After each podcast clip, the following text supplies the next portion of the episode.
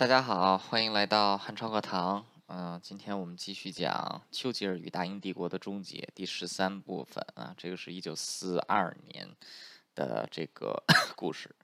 嗯，这个题目就叫做寻找转机啊，是这个嗯，从一九四二年年初一直到这个阿拉曼战役啊，就是啊北非战场的局势的扭转啊，这个这一段期间。呃，其实，在第二次世界大战啊，我们现在来看的话，第二次世界大战有三个转折点。呃，第一个转折点呢，是在一九四二年夏天的中途岛海战啊。这个中途岛海战是歼灭了这个大日本帝国海军的主力啊。美国成功是在太平洋啊，这个把日本给啊，就是战局给逆转了。呃，第二个转折点呢，就是在一九四二年年底的时候，是这个英国和德国在英国和德国还有意大利在北非进行的阿拉曼战役啊，然后阿拉曼战役是彻底摧毁了轴心国在北非的主力部队。那第三个转折点呢，就是在跟阿拉曼战役同期进行，发生在苏联的斯大林格勒保卫战啊，这个是 全歼了这个啊，就是歼灭了这啊德国一整个集团军啊，是苏德战争的一个比较重要的转折点。那在这个啊，就是。第二次世界大战当中啊，就是三个主要的，这是同盟国啊，就是美国、英国、苏联各负责了一场这个转折点。呃，今天呢，我们着重来讲英国的这一个部分。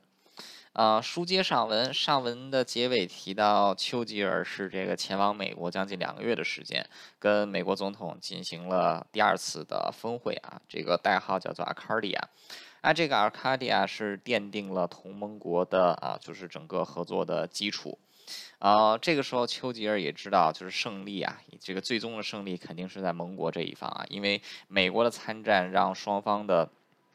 兵力上和有物物资上的对比啊，发生了这个啊巨大的转变。啊，但在这个时候呢，胜利还是比较遥远啊，因为现在这个轴心国军队还是处于进攻模式。除此之外呢，美国也需美国也需要时间调整到全面战争的模式啊，把这个兵力物资来运送到战场。呃，所以就在这个丘吉尔到达，这个丘吉尔就是回到内阁的这个同一天啊，就是一九四二年的一月十八号，啊，在同一天，日军就进攻了缅甸。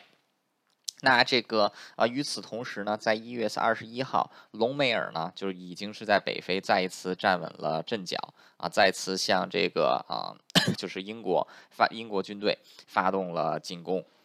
呃，那在这样的情况之下，当时可以说啊，就是盟国盟国的这个处境啊，还并不是太好。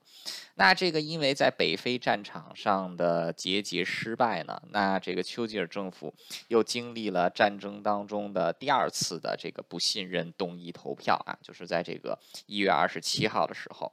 那丘吉尔也是坦诚，现在在北非战场之上呢。这个英国确实是处于不利的状态啊，但是呢，就是现在这个眼下，美国的援助就要来了，那英国军队很有可能在在短时间之内呢，一旦得到美国的援助，就有可能这个发动大范围的这个攻击。那另外一个就是很多人指责啊，说这个丘吉尔他在自己的这个战争内阁当中啊，并没有做到这个民主啊，就不并不是这个所有的代表都有这个参与权。那丘吉尔也是对此做出了极这个直接的讽刺啊，他就说啊，如果说在这个军队，如果说在战争期间还要让军队的每一个部门啊，就这个。政政内战时内阁的每一个部门啊，要保证所有的党派、所有的人员啊都有发声权。那放心，战争是打不赢的啊，这是一个打败战、打输战场的战战争的方式，并不是打赢战争的方式啊。因为在战争期间啊，往往权力是会这个。高度集这个高度集中，往往都是集中在少数的这个决策层手里啊。在当时的英国，就是战时内阁，还有这个啊这个军队的总参谋部。那这在这些人在这个内阁和总参谋部能够参与军事这个制定、军事这个权力制定的人，那通常来说呢，人数要保持这个比较少。为什么呢？就是因为人一多的话，就是像达拿破仑说的，在战场之上，一个平庸的指挥官胜得过两个精明的指挥官。为什么呢？就是军。队是一个整体，在战全面战争的情况下，国家和军队都是一个整体。那在这样的情况之下呀，啊军这个国家和军队需要的是一个功能非常集中的大脑，而不是一个功能极为分散的大脑啊。在这样的情况之下，整个身体都不受控制。那这个就是不是意味着丘吉尔当时就是一个独裁者呢？其实并不是。因为丘吉尔做的每一个决定呢，都是需要经过内阁的一致同意，还有就是总参谋部的一致同意啊才可以。而且就是在丘吉尔的这个内阁当中啊，不仅仅是由丘吉尔在这个 Other Club 自己的这些亲信啊，还有像 Clement Attlee，还有这个 Greenwood 这样的这个反对党的党魁啊。除此之外呢，在军部当中啊，英国的这个当时军队的总参谋长 Brooke。这个 Brook 上将啊，本人也是跟丘吉尔算是政敌啊，所以说丘吉尔他的这个战时内阁啊，就虽然说是一个权力高度集中的啊这个政府机构啊，但是呢，它归结到底还是一个民选出来的，这个还是建立在民主体制之上的啊，因此丘吉尔啊，他虽然是作为英国历史上权力最集中的一个首相啊，但他本人呢，却并没有独裁者的权利。呃，那这个他就是啊，这个他的这份啊，他的这份演讲啊，就是在这个内阁，就是在这个国会发起这个不信任动议。那他的这个演讲呢，也成功是说服了这个啊，说服了这个大家，就是意思就是啊，现在啊，在这样的情况，在这样的情况之下，我们的策略是正确的，我们的战略是正确的啊，只不过现在受到这个短暂的挫折。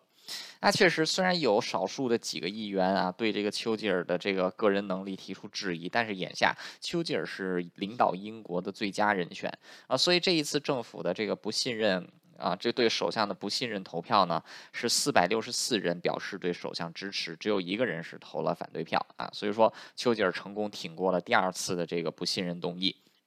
还可以说丘吉尔十分幸运啊，因为就是在这个不信任动议啊，这个 通过的第二个这个通过的这个接下来的一个月的时间啊啊，整个英属马来亚包括新加坡就被日本人给打下来了啊，呃，这个因为对政府这个不信任动议一次通过这个就一次否决之后呢啊，就大概几个将近有几个月的时间啊，是不能再对同一个政府发动不信任动议的啊，所以说这个丘吉尔啊，他的这个时机也很好啊，就是是赶在。在了这个新加坡沦陷之前，政府这个遭受不信任动议。如果说是赶在这个新加坡沦陷之后呢，啊，他这个政府好不好，还真的会垮台啊。所以从从这一点啊，就是一国会能够对战时政府发动不信任动议这一点，也能看得出来啊，就是当时丘吉尔的政府远远谈不上是一个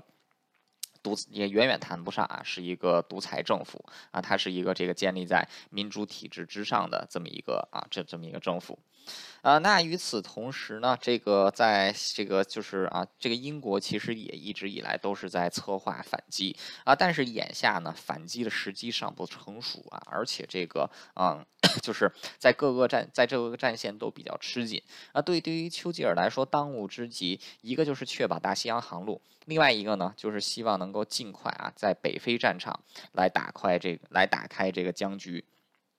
那啊，在这样的这个指导，那在这样的这个指导思想之下呢，那丘吉尔对于远东的局势呢，就明显就不太上心了啊，而且他一直以来对远东的局势也不太上心，他更多的呢是关注在大西洋还有北非的战场啊。一九四二年还有 一九四一年和一九四二年，对于大西洋来说，并不是一个特别特别这个啊安分，就是特别这个安分的一年啊，就是单单是这个在一九四二年这一年啊，就有将近这个啊八百万。吨的物资啊，就是在从美国运输到英国的途中被这个就是击沉啊，就是等于说有将近八百万吨的这个物资是没能这个运到英国的啊，所以当然后来这个数字就逐步降了下来啊，因为就是 Air Gap 被成功 close，还有呢就是这个英国就是这个英国的这个护就是啊英国的这个护航舰队啊对战这个德国潜艇啊，后期呢也是能占到这个啊占到这个上风。啊，那这个啊，就是所以说，在这样的情况啊，我们就是看这个丘吉尔的战时内阁在第二次世界大战期间啊，现在经常就是有一种 比较大家这个呃，就是可能是一个比较 popular 的想法啊，认为丘吉尔在这个战争期间啊，他的这个政府支持度一直都是很高的啊。其实就从这几次不信任动议能看得出来，就是当时这个大家愿意让丘吉尔当首相，并不是因为大家这个全心全意的信任丘吉尔啊，而是因为。丘吉尔他本人确实是具有这种领导战争国战争政府的能力，再加上当时这个他也是英国。政治圈里边唯一一位具有此项能力的人啊，是因为缺乏一个能比丘吉尔更优秀的人，大家才会这个让丘吉尔继续做首相，而不是因为所有人啊都这个全然信任丘吉尔。啊，那么这个新加坡是在二月十四号啊，就是农历新年的那一天啊，被这个就是新加坡的首相这个白思豪啊 （Percival） 他向啊日本投降啊。那么在这个三月七号呢啊，日军在缅甸的攻势也是十分的顺利啊，但是最终啊，这个 这个日军的进攻是在这个缅甸的西侧被挡住啊，就是自始至终以这个日军是没能入侵到这个英属缅甸的，哎，不是英属印度啊，不是这个英属以缅甸。啊，与此同时，丘吉尔在国内因为是处于战争状态啊，他也是这个在国内进行了一些言论的限制啊，就比如说这个啊，这个禁止某一些反战的言论在这个报纸当中出现啊，或者说就是来采取这个宣传对这个德国啊，就是这种啊对这个意大利、对日本的这种民间的宣传战啊。当然，这个他就是丘吉尔，他并没有把这个对自己不利的言论啊给删掉，就是当时这个还是有很多的这个报纸。是能够这个发表批评首相、批评这个政府政策的言论啊，这个是跟这个像德国、像在这个苏联啊，是这个完全做不到的啊。所以，即便是在战争期间啊，英国的民主体制。仍然是这个稳定的这个保存，这个英国应该是这个英国的这个民主体制啊，还是比较稳定的，就是啊延续这个就再继续进行啊。那与此同时，丘吉尔就是眼看这个就是啊这个日本人都要打都要把缅甸给打下来了啊，所以他也希望能够得到这个印度自治政府的支持啊。但是当时的这个啊印度就是这个国大党啊，就是印度的这个。自治议会，那当时却是拒绝跟这个啊日这个英国人展开合作啊，当中呢既有这个印度的这个民族主义 这个作用啊，还有呢就是有这个日本人啊帮忙进行渗透啊，比如说印度的其中一位国父叫这个啊这个钱这个钱伯斯啊这个。不对，他叫什么来着啊？忘了，反正是一个这个印度的这个啊，就是也是国父级的人物啊。他他他在他在战争期间，其实就是跟日本人合作啊，就是跟跟这个日本人合作，然后这个啊就搞这个印度的这个独立啊，就是要脱英独立啊。所以当时这个印度的国大党是拒绝跟这个英国政府合作的啊。但问题就是印度当时它其实还是大英帝国的殖民地啊，所以在这个一九四二年的这个八月九号啊，这个。甘地还有这一些国大党的这个领袖啊，就被这个抓就被这个抓了起来啊，关进了这个监狱里。然后这个英国政府是直接掌控住这个印度啊，继续这个支，继续这个啊这个支持这个支持战争。啊，那这个啊，就是其实我们再回来看甘地这个人啊，当然了，我对甘地的评价一直以来也都是挺高的啊，就是他毕竟算是一个这个啊，就是民族独立、民族自由的一个象征啊，而且在这些民族主义者里面，甘地算是这个头脑最清醒的一个啊。但是俗话说得好啊，这个爱而知其丑，这个啊爱而知其丑，这个恶而知其美啊，就是你越是喜欢一个人，你越要看到他的缺点；你越是这个恨一个人，你越要看到他的这个优点。啊，我对甘地也是同样如此啊。啊，甘地他人生当中污点也不算多啊，不不算不算多啊。甘地这个人，他本质上来讲，这个没干过什么特别坏的事情啊。但是他人生当中有一个污点，确实现在这个现在是这个。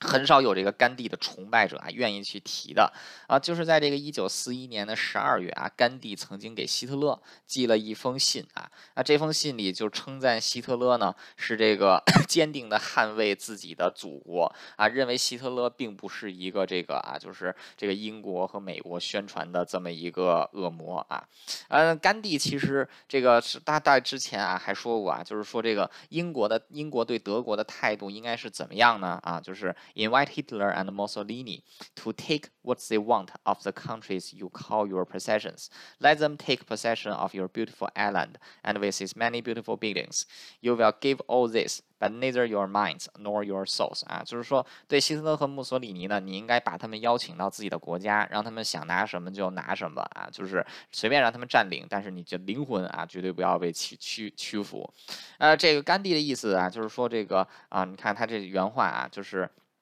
Take。What they want of the countries you call your possessions。那其实甘地就是当时印度也是英国的领地啊，所以甘地的意思就是德国连印度都可以抢过来啊。幸亏德国没有把这个印度给抢过来，为什么呢？因为如果印度把，因为如果印度落到了当时希特勒的手里，甘地就死定了啊。根据希特勒在一九三七年啊跟这个英国当时的外交部长 Halifax 的对话记录当中啊，希特勒曾经公开向这个 Halifax 建议啊，直接把甘地摆起来枪毙掉啊。所以说这个这个大家可以看得出来啊，就是有一些历史上的这个伟大的人物啊，就是往往有一些事情还是比较这个龌龊，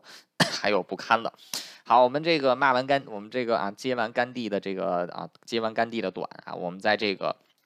讲回丘吉尔啊，丘吉尔在这个印度问题上啊，他毕毕竟是一个殖民，他毕竟是一个帝国主义者和殖民主义者啊，所以丘吉尔对印度殖民地的态度，之前我们也这个毫不避讳的讲过很多次啊。丘吉尔认为殖民主义对印度是有好处的，这是一个双方互利共赢的、互利共赢的这么一个啊这么一种模式啊。另外就是 这个丘吉尔还曾经公开提到啊，他说：“In general, the Indians are not a historic nation who has not conquered them.” Whoever came to India from the north become her master. Throughout their history, the Indians have barely ever enjoyed true independence.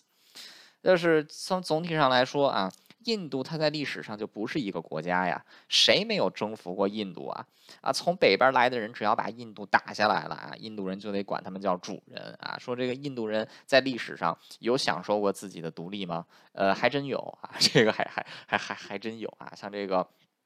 这个北部穆斯林建立的这个莫卧王朝啊，哎，再往前还再往前还有这个孔雀王朝啊，这些啊，所以说这个丘丘吉尔吧，丘吉尔自己也是有特别多的这个缺点的啊，这个所以当时丘吉尔对这个英对这个印度的政策，在战争期间呢，就是要把印度牢牢的握在英国殖民者的手里啊，作为英国战争机器的一部分。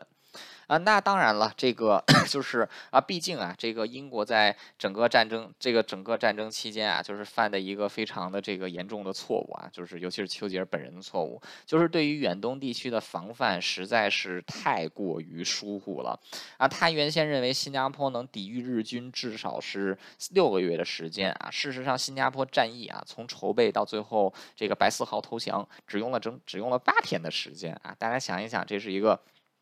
这是一个什么样的情况？而且今年是二零二二年啊，这个今年二零二二年啊，正好是一九四二年的二月啊，就是这个新加坡沦陷，所以今年正好是这个新加坡沦陷八十周年的纪念日啊。这个我现在就在新加坡，呃，这个过去二月就是新加坡的这个国 这个国防教育月啊，就是这个让大家。反思这这一段历史，就是国家需要自己来保护啊。确实，这个你不能指望其他的国家，你不能指望英国啊来保护自己。为什么呢？就是因为你看，当年丘吉尔啊都能都没能保护住这个啊新加坡。那他当时在东南亚战场之上，其实日军打的还是挺不错的啊。英国在这个啊新加坡投降了八万人，美国也不咋地啊。美国在吕宋岛投降了这个。呃，不是吕宋岛，这个巴丹啊，巴丹半岛投降了三万五千名美军啊，美军历史上最大规模的一次失败。然后接下来就发生了这个巴丹死亡行军啊，大量的这个啊战俘死亡。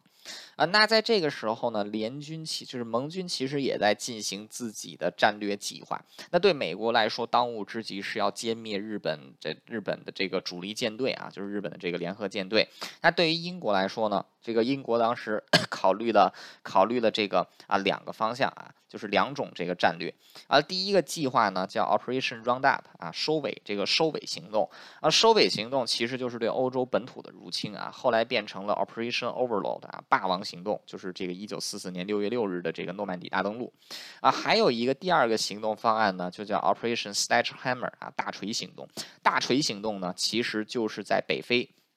发动对这个德国的啊，发动对这个德国的反击。那当时丘吉尔是坚定的认为啊，应该优先把北非战场的问题解决掉，确保英国的这个 就是贸易这个南部贸易通路的顺畅啊。然后取得北非之后呢，就可以对欧洲南部任何海岸线的任何地点来发动攻击啊。所以说这个丘吉尔啊，他是这个。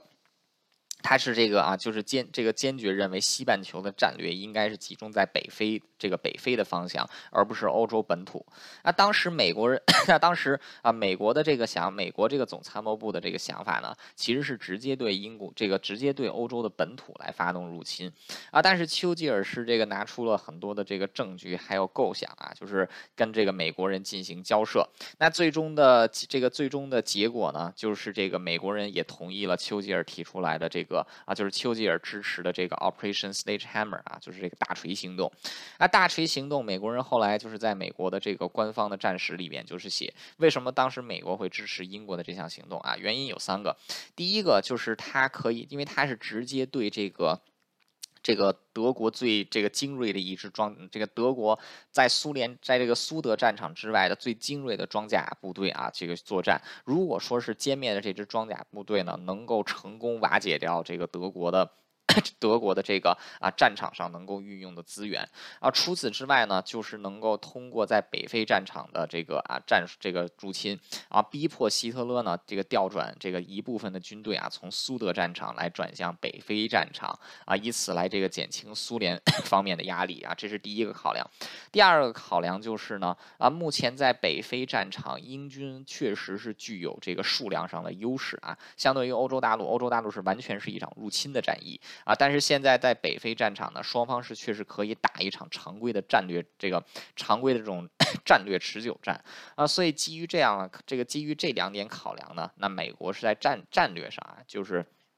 支持会支持这个 Sledgehammer。那第三一点呢，就是为什么要支这个？为什么 要优先发动这个 Sledgehammer 呢？啊，其实也是在于啊，就是也看得出来，英国作为一个这个小岛，它的战略资源呢，很多都是要从外面过来。除了大西洋防航线，更重要的其这个除了大西洋航线非常重要，还有一个同等重要的就是中东苏伊士运河啊这一条方向啊，因为这个中东地区的石油啊运到这个 这个英国啊也是重要的这个战略资源啊，所以说基于这个三点的考量啊，出于战略上还有这个资源上的考量啊，美国人也是会这个就凭借着理性判断，也是会支持这个这个 Sledgehammer。那可以说，在这样的指导思想之下，那英国接下来做的就接下来要做的就是要对这个北非啊，就是要在这个北非战场要发动这个反要发动反击啊啊！但是现在这个 北非战场的这个指挥官啊，这个 Archinglag 啊，他却是被这个隆美尔压着打啊，所以说丘吉尔得这个想想办法，就是是不是要这个临时换人啊？但是目前来看的话啊，一时之间有找不到什么这个好的人选。那所以丘吉尔目前就是让这个阿廷这个 Archie 来看，尽量的坚守啊，同时呢，等待美国大量的这个装备援助啊抵达北非。那这样一来呢，就可以发动这个，就可以发动这个全面对这个北对这个啊，就是隆美尔军队啊全面的 这个反击。呃，那在这个啊，一九四二年的五月十号啊，一九四二年的五月十号啊，丘吉尔是已经当首相两年了啊，这个两年的纪念日。那么就在这个啊两年的纪念日啊，就在纪念日的这个第二这个纪念日的第二天啊，隆美尔主动进攻了啊，隆美隆美尔发动了这个加萨拉之战啊，是这个直接去这个正面，还有就直接是分两个方向啊，做了一个前行攻势去攻打这个 Arching。这个 Arching Leg，那这个 Arching Leg 的，就是完全没有预料到，去这个隆美尔居然是这个有余力发动这么大规模的。这个攻势啊，所以说英军在一开始就是吃了大亏啊，很快的就是这个不得不逐步的后退，那最终是退到了这个 El Alamein 啊阿拉曼这个地方。啊，阿拉曼如果再往后退的话，基本上就退到亚历山大这个亚历这个亚历山大里亚了，然后就是开罗尼罗河啊，所以说到退到阿拉曼呢，已经是这个不能再退了，因此这个 Artindock 也是只能是硬着头皮跟这个隆美尔在啊在在这个。这个阿拉曼地区啊，就是这个啊，就是打这种 打这种拉锯战。哎，大家现在听到我的这个这边的噪音了吗？就是这个噪音啊，就是很很大声啊。这样大家知道是什么吗？就刚才不是刚刚提到二月是新加坡的这个战略防卫月吗？呃，我住的这个地方旁边就离得很近啊，就是新加坡空军的一个机场啊，经常就是有这个啊，刚才那架飞过去的应该是 F 十六，有这个新加坡空军的战斗机啊起飞。然后有的时候能看见直升机加油机啊，然后前几天我刚来的时候，这边还有这个啊，就是啊防卫演习啊，就是能看见这个啊阿帕奇长弓武装直升机在我们这个楼中间飞来飞去的啊，这可壮观了。哎，直升机的声音可大了啊，比刚才那个都大。好，这个被被被被这个啊，就是中间插了一段这么插曲啊。OK，那与此同时，在英国本土啊，随着这个啊，就是这个。就是德国的这个主力部队都派往东线，还有这个北非了。那对于英国的轰炸也减少，那意味着本土的英国皇家空军就可以主动出击啊。所以在这个 五月的最后一个周末呢，啊，皇家空军派出了大量的轰炸机啊，来攻击了这个德国的鲁尔工业区。那也是对这个鲁也这个，那也是这个啊，就是对鲁尔工业区造成来了这个很大的这个损害啊。当然，皇家空军的损失也不小啊，在一千一百三十。七架这个出发的战这个飞机当中啊，有五十一架是被打了下来，就这个没有回来了啊。但是对这个鲁尔工业区是造成了这个 相当大的啊，这个相当大的这个杀伤。啊，那么在这个，那么这个在六月三号啊，二战的第一个转机终于是到达了，就是在一九四二年六月三号的这一天，啊，美国的海军跟日本的联合舰队在这个中途中途岛中途岛海域发生了一场大规模的遭遇战。那这场海战的结果就是日军损这个日本联合舰队损失了四艘啊，就是四艘全部的主力的航空母舰。啊，英国是 美国是损失了一艘。啊，但是这个日本同时还损失了大量的这个优秀的飞行员啊，所以自此一战之后，这个海战方面的优势就彻底倒向了美国这一方啊，太平洋的这个战事。在这个太平洋战争爆发了，这个啊，就是在太平洋战争爆发六个月之后啊，美国成功是扭转了局势啊。这个时候距离珍珠港啊，也只是过了这个，也只是过了六年而，也只是过了六个月而已啊。所以这个大家看一看美国的这个战争的潜力啊，就是在这个太平洋舰队几乎被打瘫痪的情况之下啊，仍然是能够发动中途岛这样的 这样的这个大战。呃，那这个啊，就是这个，那这个时候啊，就是到了这个六月啊，随着啊太平洋战这个太平洋战场局势逐步明朗，那丘吉尔也是选择再次这个这个就是访问美国啊，就计划跟美国一起啊，在这个北非发动反击。那这一次他是这个 坐飞机啊，坐飞机直接这个飞到。直接是这个跨越大西，这个跨越大西洋飞到了美国啊，在美国又跟罗斯福总统进行了多次谈判，达成了一个协议啊。这个协议因为最后是在这个纽约的 Head Park 啊，纽约的海德公园签署的，所以又被称为海德公园协议。那在这个海德公园协议当中呢，就是这个双方啊，就是定下来了接下来的两步，这个三步走战略。第一是优先在北非歼灭轴心国军队，第二就是以北非为这个跳板，对这个意大利或者是对希腊发动登陆作战，啊，第三呢就是在这个一九四四年的四九月的左右啊，对欧洲本土发动大规模的入侵。那眼下就是第一步，就是要发动这个在北非的进攻。那原先发动北非进攻的代号呢是这个 Operation Stage Hammer 啊，大锤行动。那这 那这一次呢，就是直接给改了个名字，叫 Operation Torch Torch 啊，火炬计划。那这个火炬计划呢，其实就是从阿拉曼啊对这个德军进行反击啊，但眼下呢还是需要继续等待美国的物资，还有就是啊，是不是啊？看看前线要换一下这个啊，前线要换一下这个将领了。啊，那么在这个丘吉尔从美国回来之后呢，他的政府啊，又是这个经历了啊，又是经历了一次这个不信任投票啊。因为这个这次不信任投票，就是因为战争在过去几个月仍然是没有什么进展啊，有一些这个议员实在是有点 忍不住了啊，就又一次对这个政府发动了不信任。这个白不信任动议啊，这一次的不信任动议呢，也是被丘吉尔成功的化解啊。他是成功带着这个，他是刚刚跟美国取得了海德堡协议啊，马上就要在北非战场发动大规模反击啊。眼下这个啊，这个战战已成局啊。此时如果说政府要是倒台的话啊，你说这个这怎么跟世人交代？怎么跟美国人交代啊？所以这一次呢，政府是再一次以这个四百七十五票的这种支持票啊，大幅度的这个啊挺过了。这次 不信任动议啊，那这个也下来，接下来呢，丘吉尔就有了这个。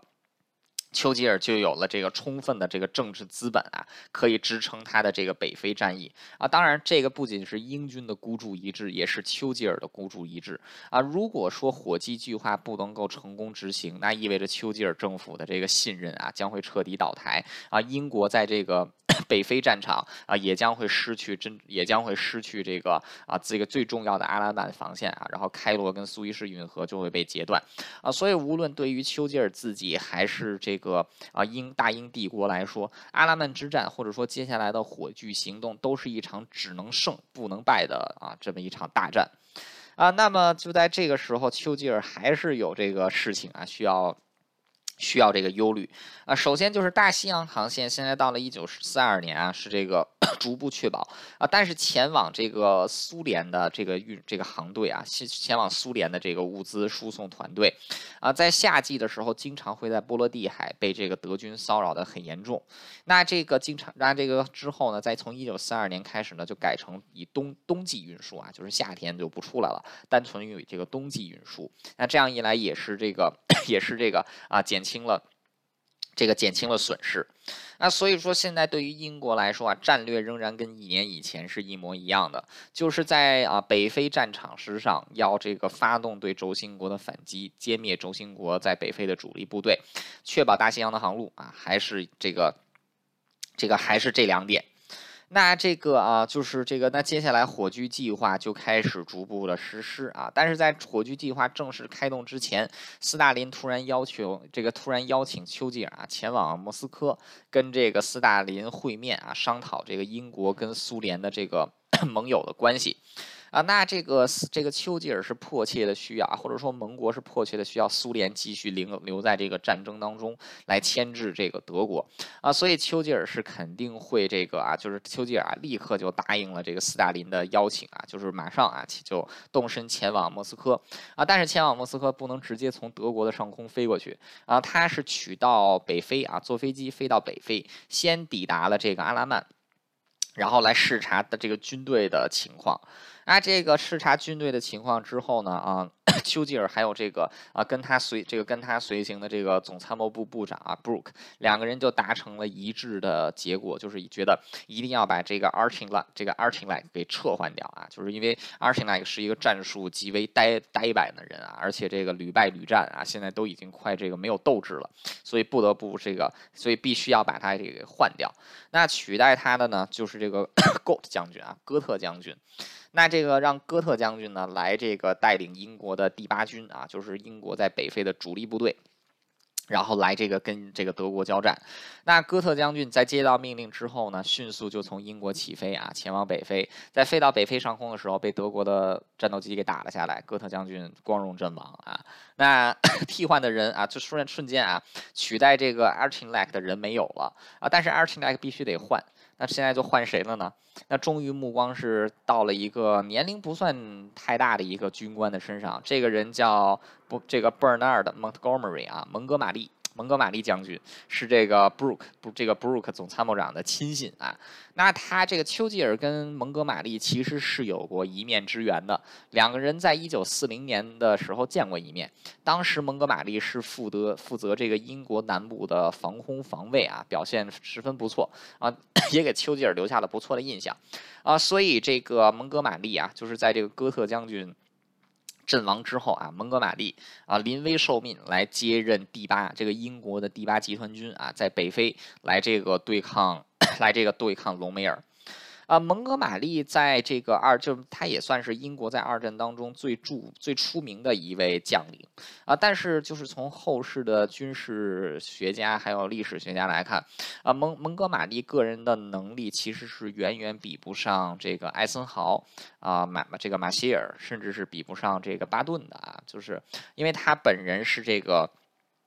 战术呢极为单板，而且过于小心谨慎啊，适合稳扎稳打的打，不适合这个 扭转战局的这个全线出击。而且他在这个二战后期的几次战略上的失误啊，也是这个可圈可点，包括这个市场花园行动啊，还有就是这个。打这个鲁尔地区的这个突出，打这个鲁尔地区的时候啊，他这个包围圈没能成功的合拢啊，这个让巴顿将军白白的等着啊，这个也是蒙哥马利犯的这个错误啊。但是这个啊，就是当时英国面临的一个很大的问题，就是英国当时确实是没有什么特别优秀的将领啊。蒙哥马利算是这个矮子里面拔将军啊，算是这一群弱鸡当中啊比较强的一个。那蒙哥马利啊，成功的这个 就是活到了这个抵达。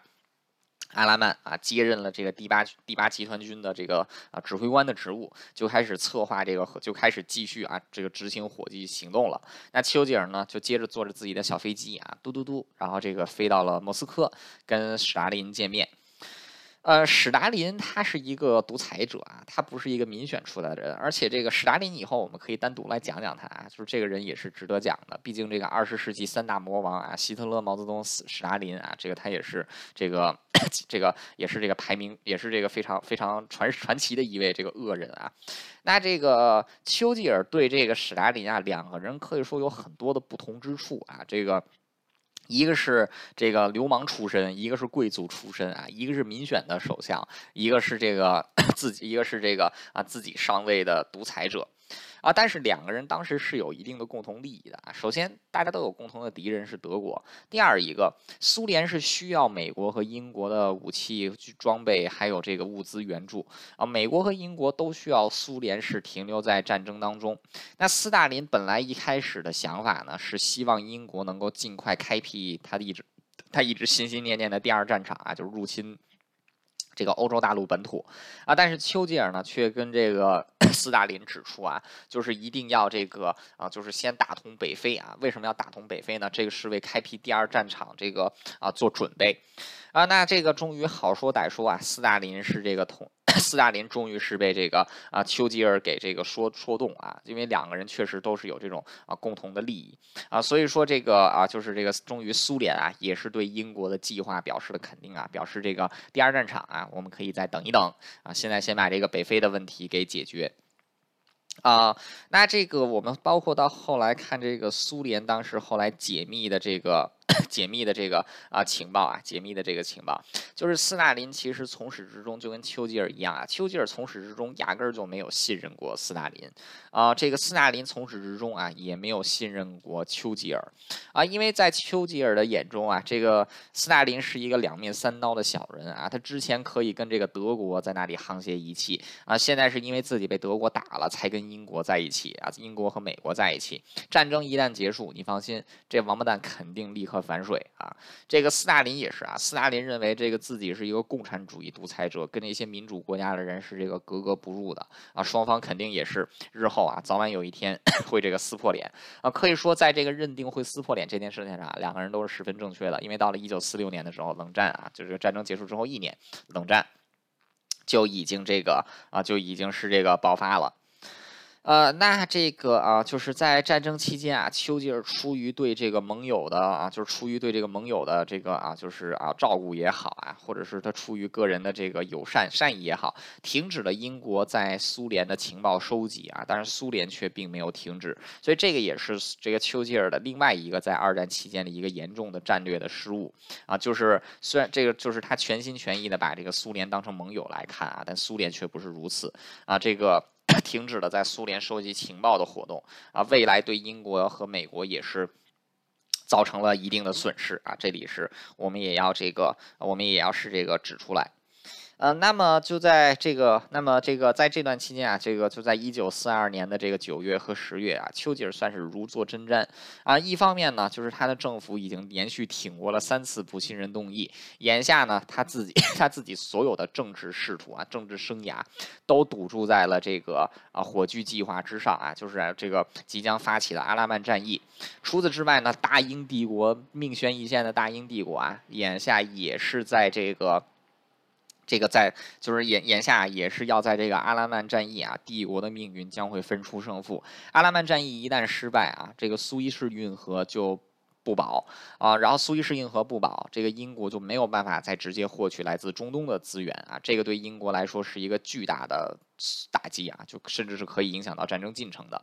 啊，一旦获胜呢，这个丘吉尔之前的所有的战略构想都可以成真，啊，所以是这个无论是出于国家立场还是出于个人立场，啊，一九四二年的九月和十月，在丘吉尔日后的回忆录中都写，这是他人生当中最提心吊胆的两个月啊，从来都没有这个刀被悬在自己脖子上啊这么久的一段时间。他终于是在一九四二年的十月二十三日，在接收到了美国的物资援助之后，英军终于发动了阿拉曼战役啊，对这个德军的 这个全线反攻。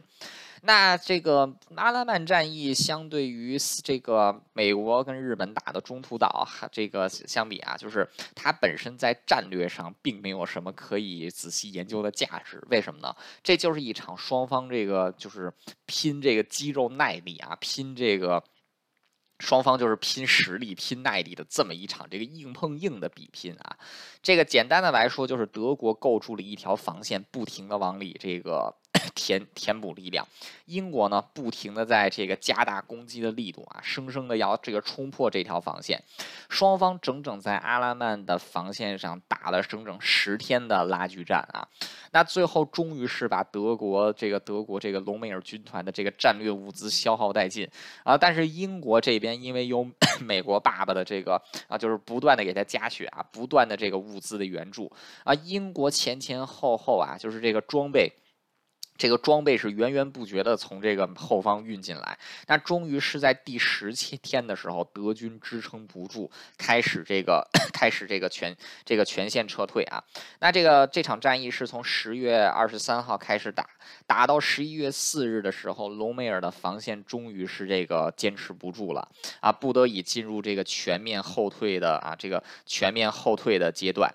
啊，那这个终于啊，是在这样的情况之下，北非战场的僵局终于是被这个打破了。那是在这个蒙哥马利的这种啊，就是正面硬刚的选择啊，就是依靠依靠这个物资，就是依靠几倍于德国的这个物资，还有后勤的援助啊，以及这个。英军在人数上的优势啊，这个蒙哥马利是选择了毫无 这个毫无战毫无章法啊，毫无战术可言的单纯的力量的比拼。那终于是在这个北非战场把这个隆美尔给是给这个彻底的压制了下去。啊，那这个丘吉尔啊，终于是等到了自己梦寐以求的好消息啊，在这个十一月，在这个十一月四号面见英国国王的那一天啊，跟国王说的第一句话就是 “I bring you victory”，我带来了胜利。那终于就在这一天啊，就是这个这个丘吉尔终于意识到啊，战争胜利的曙光终于降临在了英国的头上啊，这个。他说：“阿拉曼战役并不是战争的结尾，而是战争终这一个战争结束的开始啊，是这个啊胜利的开始。”那么就在阿拉曼战役进行到收尾阶段的第八天啊，隆美尔当时正在组织反攻。那隆美尔的反攻一开始 取得了一个成效，啊，取得了一定的成效。但是到了十一月八号的时候呢，美国军队的到来直接就是让这个隆美尔傻了眼。美国直接一次性的在北非战场这个投入了十万人的兵力，而且这个大部分都是这个巴顿将军一手带出来的这个装甲军团啊，这个。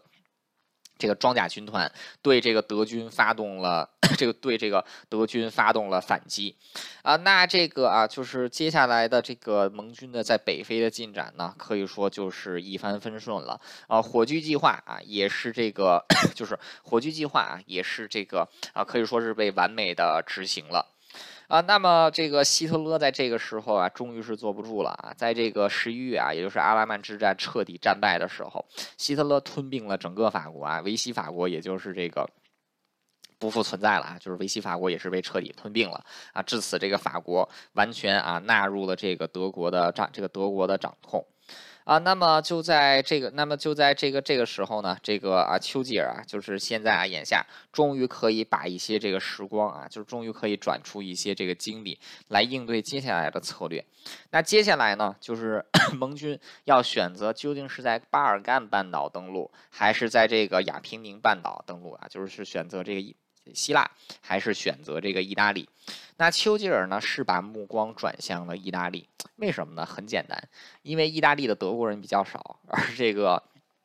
而这个希腊的德国人比较多，啊，丘吉尔知道啊，意大利是废物，德国不是废物。啊，所以说这个如果是在意大利发动入侵的话呢，是可以这个成功打乱德国的整个战线，让德国不得已分出有限的兵力来支援意大利。啊，从而这个从而制造出这个接下来在其他方向发动这个反击的机会。那么啊，在这样的这个情况之下呢，眼下第一战略要务啊，火炬计划成功实施之后，就是要把这个轴心国 彻底的给逐出北非。啊，那可以说这个在接下来，英国就在北非啊，继续和这个德国在发动这个拉这个发动拉锯战啊，就是从这个啊一九四啊一九四二年年底啊阿拉曼战役结束，一直到打到了这个一九四一九四三年的九月啊，英国军队啊英这个英国军队啊，终于是把这个。德国还有意大利的部队完全啊，完全逐出了这个啊，就是完完全逐出了北非，啊，那么在这个北非随着战役的这个进行啊，那这个当时啊，这个罗斯福，然后丘吉尔啊，这个罗斯福和丘吉尔还在卡萨布兰卡啊这个。北非的卡萨布兰卡，就是当时还拍过一个挺有名的电影，就叫做《卡萨布兰卡》。在卡萨布兰卡呢，又跟罗斯福会面啊，在一月十四号的时候，那双方也是订立了接下来的这个计划的执行。首先就是把德国完全赶出 这个北非战场，然后呢，就是在意大利啊发起这个登这个发起登陆作战。那除此之外呢，就是双方还这个决定啊，就是在意大利发起登陆作战，第一步就是登陆西西里岛，打通这一条跳好吧，然后呢，在这个进攻。那这个双方也是这个敲定了这个战争结束的一个标杆啊，就是德国。和日本一定叫无条件投降才可以啊！这个必须要是这种彻底的战败才可特彻底的胜利才可以，而不是这个，而不是这个啊，就是对方是这种像一战那样啊，就是像一战那样啊，就并不是无条件的投降啊，必须要是做到无条件这个投降。那丘吉尔他也提出来，就是如果说这个德国和日本无条件投降呢，其实在很大程度在道德方啊，也是对这个胜利者的一种约束啊。为什么呢？就是对方无。条件城墙，把整个国家和民族的命运啊交到这个胜利者的手里。那胜利者也必须要依照这个出于人类的这个道义啊，出于法理和这个就是出于作为一个文明人的这种精神啊，也必须过做出这个公正的裁这个裁决，帮忙建设，而不是像第一次世界大战那样啊，在这个第一次世界大战战胜之后。把这个德国罚到体无完肤的地步，最终坐视希特勒的这个啊做大啊，所以我们看到这个战后啊，日本跟德国的这个经济恢复都是很快的，尤其是这个西德，其实也是跟当时这个他们选择无条件投降啊，把这个啊后后期建设的很多成本加注到了胜利者之上啊，也是有这个啊，也是有这个很大的关系。啊，那么在这个卡萨布兰卡之行结束之后呢，丘吉尔又前往了这个土耳其啊，见到了这个土耳其的这个总统，那也是 确保了土耳其继续在这个战争当中保持中立。那就在这个丘吉尔从土耳其返航啊到开罗的时候，在开罗接到了另外一条喜讯，就是斯大林格勒战役结束。这个啊，就是保罗，这个德国在斯大林格勒战役啊，一整个集团军是选择向苏联投降。那自此，这个苏德战场的第一个这个转机啊，也是这个来到。那至此，这个二战当中的三大转机啊，这个中途岛、阿拉曼战役，还有啊斯大林格勒战役，至此这个收尾。二战的这个二战的这个胜利的天平呢，啊，至此开始倒向这个啊，就是这个同盟国的一方。啊，那就在这个啊，这个丘吉尔啊，就在这个丘吉尔在这个北非逗留的时候呢，他感染了肺炎啊，这是他第一次感染肺炎，但是成功的被一种新药啊，叫这个 M N B。给这个治好了。啊，这个这个新药叫 MNB 啊，就是我我它这个就是我也不知道这个药的主要成分啊，它是一种这个抗生素啊，它是这个就为什么叫 MNB 呢？它是英国的这个 May and Baker。药厂啊，所生产出来的这个药，那它其实也是第一个啊，就是人类历史上第一个被用于治疗这个肺炎的人造的药物啊，就是这个丘吉尔也算是比较早的这么一个试验品。那事实证明，这个药对肺炎还是很有效的，只是过了这个几天的时间啊，丘吉尔就完全康复了。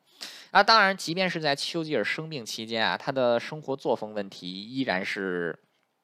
依然是这个啊，非常非非非常的这个啊，就是这个这个有问题啊，就是怎么有问题呢？呃，烟酒不离手啊，这个烟烟酒不离手。这个他每天呢仍然是抽大概二十根到三十根雪茄啊。除此之外啊，给大家看一看啊，他每天是喝多少的多少的这个啊，就是这个饮料啊。首先啊，这个 就是就是啊，就是八二月二十三号这一天啊，二月二十三号回到英国的第二天，肺炎还没好利索呢。二月二十三，二月二十三号这一天，喝了十盎司的香槟，二十盎司的白兰地，八十盎司的果汁儿，还有八十盎司的 whisky，里面是没有水的，呃。这种喝法的话，没有死人已经是一个奇迹了啊！但是丘吉尔他每天都是这样的喝法，所以说他这个身体构造啊，跟这个一般的人类可能还是有一些这个不同的。那他这个肺炎啊，就是这个二月十六号开始这个犯肺炎。翻到这个二月十八号的时候啊，基本上温度就已经控制住，然后就退烧了。然后后续到了这个三月十五号，他就已经完全康复了啊。但就是在这段期间啊，大家看一看，一天喝八十盎司的威士忌啊，这个是有点，这个我觉得是这个啊，稍微有点这个，稍微有点这个过分了啊。那这个啊，就是。那可以说，这个接下来啊，就是英国接下来就是继续啊，在北非啊，这个驱除残这个驱除残敌。那与此同时，丘吉尔也面临到很多在外交上的这个这个，就是需要他处理的一些事情。啊，一九四三年的四月十八日，这个 德国在啊波兰的卡廷森林发现了一万四千具这个波兰人的尸体。啊，这个也是卡廷大屠杀啊第一次被这个披露出来。那这个卡廷大屠杀其实就是在啊，这个啊，就是苏德这个苏苏联和德国共同入侵波兰。瓜分波兰之后，那这个苏联为了加强对波兰的统治，在卡廷森林处决了数万名这个波兰的军官、知识分子，然后这个啊精英阶层啊中产阶级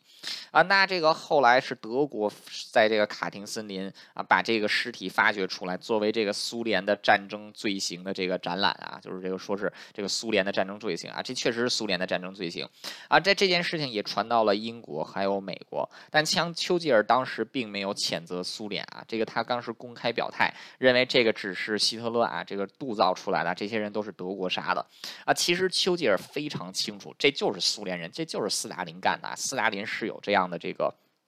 是有这样的这个啊，就是啊，这这是有这种这个手段啊，还是有这种这个这个，他是有他是可以这么残忍的啊。但问题，苏联当时是这个盟友啊，他是同盟的一部分呢。那眼下呢，就是出于维护同盟的考量啊，这个丘吉尔即便是在道德上一万个不乐意，但也是只能选择啊，就是对这件事情是这个完全闭上眼睛。那当然，日后到冷战的时候就可以拿出来啊，给这个。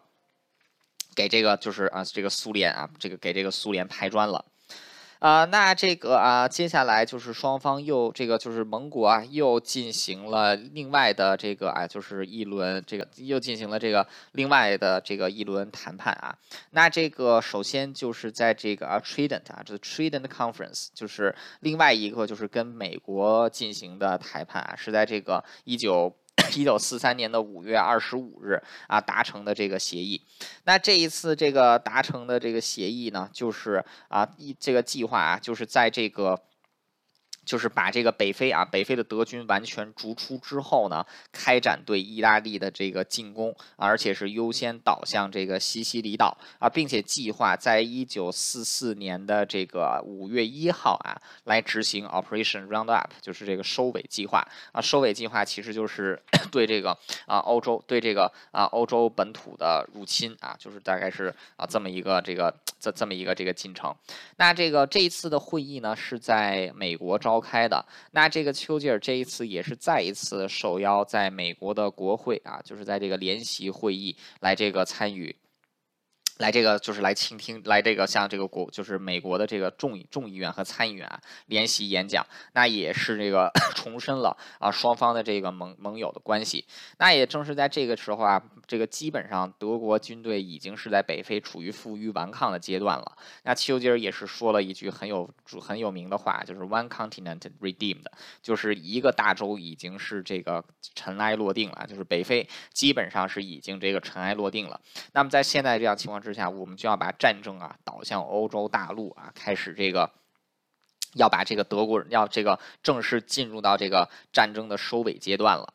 那与此同时，丘吉尔也是意识到，在同盟的声音当中啊，美国肯定是越来越大的啊。为什么呢？就是因为第一，美国是一个大国；第二，它在战争中的贡献是越来越大的啊。我们单从这个啊，就是军备、军火的这个啊生产的这个产量啊，产就军火来说啊，啊，就是 在这个啊整个这个战争期间啊，在这个战争，在这个一九四二年。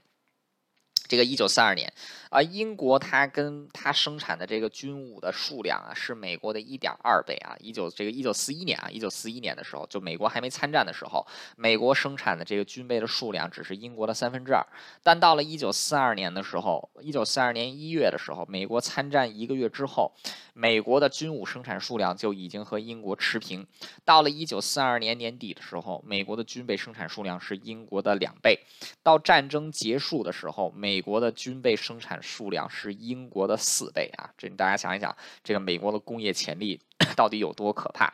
啊？同样的，就是在这个一九四四年这一年啊，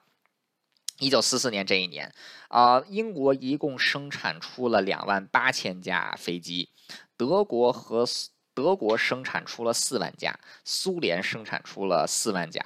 大家知道那一年美国生产出来了多少架飞机吗？啊，大家看啊，英国是两万八啊，德国跟苏联是各生产了四万啊，这样的话加在一起大概就是十万八千十万八千架飞机啊。美国在一九四四年生产了多少架飞机呢？十九万八千，是英国和英国、苏联、德国三个国家加起来的两倍多啊，就是人家就是有这样的这个工业生产能力啊，所以然后在当在包括到后来到了这个战场之上啊。当时盟军在诺曼底登陆的时候啊，一共有一百五十万军队啊，一百五十万人的军队啊，当中有这个 将近八十万人啊，是这个美国这个八十万到九十万人是美国兵啊，剩下呢是这个英联邦兵啊，所以无论从人力和物力上来说啊，美国在盟军当中都是逐步占据这个主导啊。丘吉尔也是认识到这一点啊，所以说 在这个北非战役结束之后啊，基本上就是这个让英国在战略决策上啊是处于在。二线的位置，那更多的是让这个美国来发声。为什么呢？就是因为以当时英国的体量来说啊，已经没有办法再像一九四二年那样啊，跟美国再这么争一争了。嗯，那么就在这个同样，这个就在这个同样的时候啊，这个啊就是。这个啊，丘吉尔啊，还要面临另外一个比较棘手的人是谁呢？戴高乐啊，戴高乐将军啊，戴高乐将军是一个非常热爱法国的人啊，就是他甚至是到了一定痴迷的地步啊。他在整个战争期间，戴高乐将军的自由法国其实本质上是一个有一定领地的流亡政府，但更多的还是需要英国和美国的支持啊。但是在这个双方的合作上啊，戴高乐是极极端的坚持法国的民族主义，所以有的时候跟美国 和英国的关系闹得很僵。啊，但丘吉尔这个自始至终都跟戴高乐还保持着不错的私人友谊。在外交和政治上呢，也这个多为忍让啊。那即便是到这个后来啊，即便是到后来，就是即便是把这个戴高乐啊稍微的给踢出去了，这个就踢稍微踢出这个核心圈一些啊，但是也是在这个公共场合给足了这个戴高乐的面子啊啊，包括这个后来戴高乐这个，在包括他在五六十年代啊，就是在诚心当上这个法国总统之后啊，对于之前自己在二战中的一些做法，他可能也觉得有些时候自己做的是有点过火啊。所以说，他后来跟这个 英国、跟这个英国、英国政府的关系啊，后来这个戴高乐也是维持的不错啊。当时英国跟法国的关系，相对于法国和美国的关系啊，相对来说是这个啊，是这个更好的啊。那么这个啊，与此同时，这个丘吉尔和罗斯福还在更进一步的深化，就是关于这个 就是啊这个核武的部分啊，核武这个核武协作的部分啊，在这个啊就是在一九四三年的八月啊，就是丘吉尔又一次又飞到了美国跟罗斯福会谈，那这一次又是在海德公园，双方又达成了一个口头协议啊，就是更深一步的双方交换这个核武研究的计划和策略，当然这一切都是这个。直到很长时间以后才被解密出来的啊，那这个可以说英这个美国的曼哈顿计划啊，就做出来核武的这个计划啊，英国当时也是有这个 很大的啊很大的贡献的。那可以说战争进行到一九四三年九月，随着北非这个随着轴轴心国给摆出给被赶出北非，还有就是蒙古就是美国、英国、苏联三角同盟的逐步稳固，还有就是英国跟美国逐步 敲定的，接下来对于这个。对于这个北非之战的，就对于这个啊，就是这个欧洲本土的这个入侵啊，可以说基本上这个二战的局势都已经抵定啊。那么在九月的这个一九四三年九月的时候呢，这个轴心国的最后一支部队啊，是在北非被歼灭。那就在同一段时期啊，就是在这个。当时啊，在这个北非啊，就是这个啊正在进行这个交战的时候呢，啊，英国和美国的联军啊，就提前啊认为实力已经这个足够充足，提前对意大利发动了突袭战役啊，就是发动了西西里岛登陆，还有就是进攻意大利本土。啊，一九四三年的九月八日，墨索里尼政府倒台，意大利。这个意大利啊，意大利发动政变，推翻了墨索里尼，然后呢，意大利就正式向盟军投降啊。至此，这个 三大邪恶轴心当中的意大利啊，出去出了战局啊。但是很快，希特勒又派人把这个墨索里尼给救了出来，又成立了一个这个西意意大利的傀儡政府啊。所以，意大利在名义上仍然是处于战争当中啊。但是到了一九四三年的九月啊，这个二战的情形基本上都已经底定啊。美国在太平洋战场之上节节胜利。英国啊，基本上是在这个英国跟美国在欧洲战场也进入了全面反攻的阶段。那接下来就是要为二战来进行收尾了啊！战争的这个转机已经是这个到已经是到来了啊！那接下来就是啊，我们要这个就是要讲二战的最后一期啊，就是这个一九四四一九四三年到一九四四年啊，将近这个一年半的时间啊，这个我们就是下一期的内容了。好啦，本期的节目到此结束，感谢大家的收听。我们下一期再见。